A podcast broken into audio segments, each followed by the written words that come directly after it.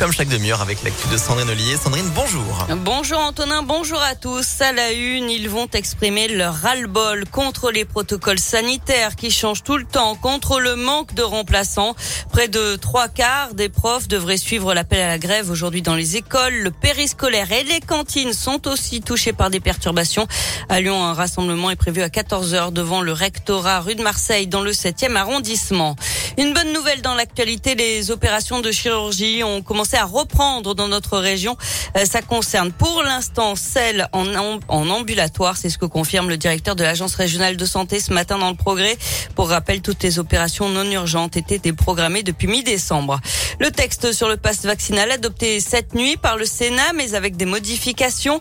Il ne concernerait que les adultes et serait levé lorsque le nombre de patients hospitalisés serait inférieur à 10 000. Le projet de loi doit maintenant être débattu en commission paritaire où sénateurs et députés vont tenter de se mettre d'accord sur un texte commun. Garde à vue prolongée pour l'homme interpellé hier dans le cadre de l'enquête sur la tuerie de Chevaline. Trois membres d'une même famille britannique et un cycliste savoyard avaient été tués par balle il y a près de dix ans. Et ce matin, on en sait un peu plus sur cet homme en garde à vue, Léa Grillé. Oui, ce fameux 5 septembre 2012, ce chef d'entreprise de la région lyonnaise est en Haute-Savoie pour un baptême de parapente. Il est aperçu sur les lieux du drame par deux gardes forestiers qui ne réussissent pas à l'interpeller. Son portrait robot est diffusé en novembre 2013 et il sera entendu par les enquêteurs deux ans après. L'homme ne s'était pas manifesté entre-temps malgré la médiatisation de l'affaire parce que, dit-il, il ne sait rien de ces crimes et qu'il n'a rien vu. Au terme de sa première audition, il est mis hors de cause, mais il sera de nouveau convoqué en septembre dernier pour participer à la reconstitution des faits. Il s'agit alors de vérifier les emplois du temps, de chronométrer les parcours. Hier, il a donc de nouveau été interpellé et placé en garde à vue. Son domicile a été perquisitionné. Son avocat craint une erreur judiciaire. Pour lui, cet homme n'a à aucun moment le profil de quelqu'un qui pourrait avoir commis de sang-froid avec préméditation un tel assassinat.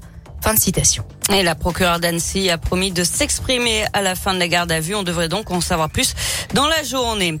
Deux ans de prison dont un ferme pour le propriétaire du manège de Neuville-sur-Saône dont l'accident avait coûté la vie à un homme de 40 ans en 2018. Et puis le bénévole d'un club de foot de Saint-Priest accusé d'attouchement sur des enfants a lui été condamné à 5 ans de prison ferme hier. Il est retourné en détention et sera jugé en mars aux assises pour une autre affaire de viol sur mineur dans les années 80. Et puis attention, notre consommation d'électricité est élevée face à la nouvelle baisse des températures ces dernières heures. Le gestionnaire du réseau RTE active un signal jaune EcoWatt jusqu'à midi aujourd'hui. Aucun risque de coupure, mais il demande d'adopter des éco-gestes pour réduire notre consommation, comme baisser la température à 16 ou 17 degrés chez nous en cas d'absence dans la journée, décaler l'utilisation de nos appareils, éteindre les lumières non utilisées et éviter de charger notre portable en plein cœur de la journée. Du sport avec euh, du tennis et Novak Djokovic qui fait bien partie du tirage au sort de l'Open d'Australie. Il a été effectué ce matin à Melbourne. Le Serbe, s'il est autorisé à jouer, affrontera son compatriote Kekmanovic, mais il reste toujours sous le coup d'une expulsion du gouvernement australien après notamment de fausses déclarations au, moment de son entrée sur le territoire. Merci beaucoup Sandrine.